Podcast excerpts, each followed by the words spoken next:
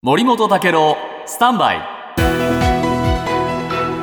長官読み比べです、放送法をめぐる問題でもう一つはあー高市さんのお問題ですね、で今日産経新聞はですね高市氏ポスト岸田試練の春という記事を書いてるんですね。ですからまあ、えー首相候補の一人として残っていくためにはここは頑張んなきゃいけない。ところがですねやっぱりこの文書をめぐる疑念。それからあこれ地元奈良県の知事選、ここでですね、えー自分の秘書官を務めた新人候補が、えー現職と対立してもいましてですね、共倒れの危険性が出て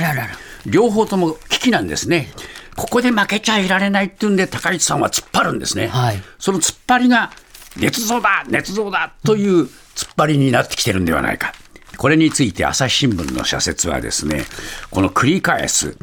官僚がなぜ捏造する必要があるのか、理由を聞かれると、パフォーマンスの方が必要だったんじゃないの？とまで言っていると。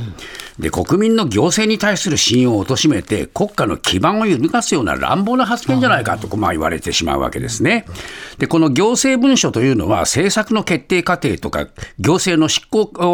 過程を着実に記録して、後世に検証を可能にし、将来にわたって国民に説明の義務を果たすためのものですから、いわば作成というのは官僚の仕事の中核の一つだというふうに言われています。それを頭ごなしに政治家が捏造などといえば、国民は何を信じたらよいのかと朝日の社説は書いてるんですね。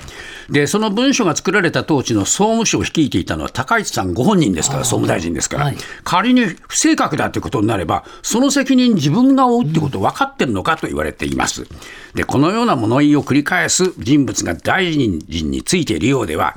この国にまともな公文書制度が根付かる根付くわけがないって言われてしまってここのところを高市さんどう考えるかですよね。